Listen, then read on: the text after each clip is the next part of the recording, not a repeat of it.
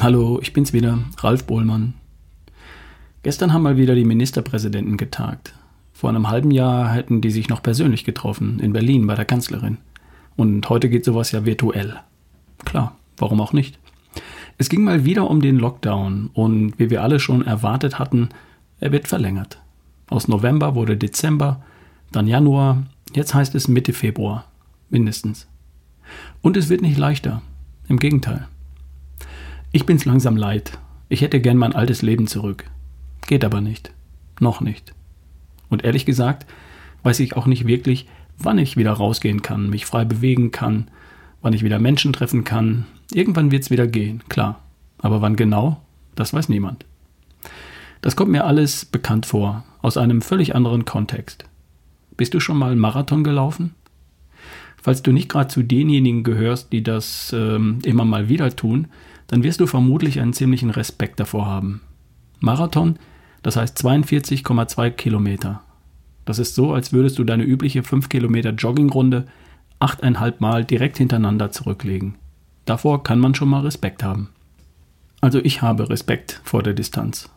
Ich bin die Distanz zehnmal im Wettkampf gelaufen. Dreimal unter drei Stunden. Also recht flott. Und trotzdem hatte ich jedes einzelne Mal Respekt vor der Strecke. Und den sollte man auch haben. Denn der Marathon wird mit mehr Training und mit mehr Erfahrung nicht leichter. Du wirst nur schneller. Und egal wie schnell oder langsam du bist, die Quälerei ist immer die gleiche. Du hast jedes Mal wieder Momente, wo dir du einfach nur wünscht, stehen zu bleiben, dich hinzusetzen, aufzuhören. Und jedes Mal brauchst du irgendetwas in dir, das dir sagt, nein, weiterlaufen. Einfach weiterlaufen. Einfach immer weiterlaufen und die Geschwindigkeit halten. Irgendwann ist es vorbei, jetzt nicht, aber irgendwann ist es vorbei. Lauf einfach weiter. Und irgendwann ist es vorbei. Irgendwann siehst du die Ziellinie. Irgendwann bist du auf dem letzten Kilometer und du weißt, dass es bald zu Ende ist und dass du das Ziel erreicht hast. Und was dann kommt, das entschädigt für alles.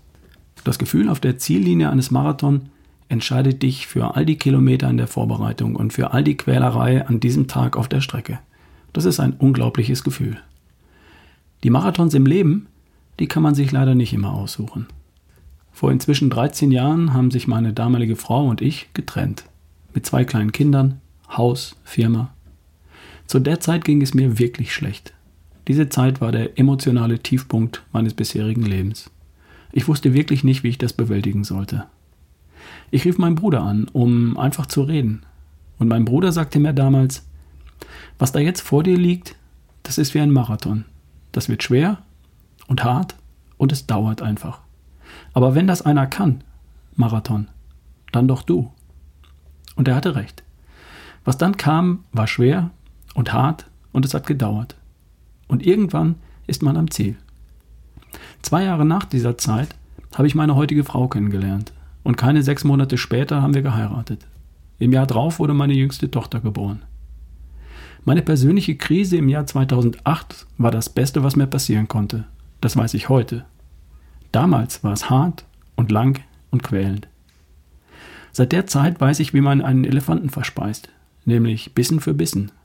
Genau so, wie man einen Marathon läuft. Kilometer für Kilometer. Ebenso, wie man einen Berg besteigt. Schritt für Schritt für Schritt. Ganz konkret, wenn ich eine große Aufgabe vor mir habe, eine, die schwer erscheint, eine, die lang erscheint, eine, die so groß ist, dass ich Respekt oder sogar Bammel davor habe und vor der ich im Augenblick noch nicht absehen kann, wie lang und wie schwer sie wirklich wird, dann macht es keinen Sinn, sich auf dem Weg all die Mühen vorzustellen, die möglicherweise noch vor mir liegen. Keine gute Idee. Stattdessen macht es Sinn, die Herausforderung, egal wie groß sie insgesamt erscheint, in kleine Happen einzuteilen. In Häppchen, die klein genug sind, um sie zu bewältigen. Den Marathon teilt man sich gedanklich auf in die ersten fünf Kilometer, dann die nächsten fünf und dann die nächsten fünf. Alle fünf Kilometer gibt es eine Verpflegungsstation und da gibt es Wasser und Bananen. Zu Beginn denkt man nur von Station zu Station. Fünf Kilometer bis zur nächsten Station? Kein Problem. Also los. Und irgendwann werden die Beine schwer und die nächsten fünf Kilometer sind kein Pappenstiel mehr. Dann läuft man von Kilometer zu Kilometer. Jeder Kilometer ist auf der Strecke markiert. Und wenn nicht, dann schaut man auf die Uhr und läuft in Zeiteinheiten von fünf Minuten. Die nächsten fünf Minuten laufe ich noch. Und dann die nächsten fünf Minuten. Die schaffe ich auch. Und dann die nächsten. Und dann die nächsten. Und immer so weiter. Fünf Minuten oder einen Kilometer, die schaffst du immer. Und so kommst du irgendwann ins Ziel. Und sobald du das Ziel sehen kannst, schaffst du es sowieso.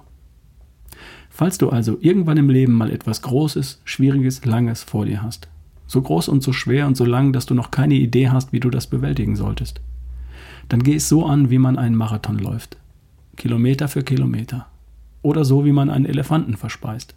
Bissen für Bissen. Oder so, wie man eine Pandemie übersteht.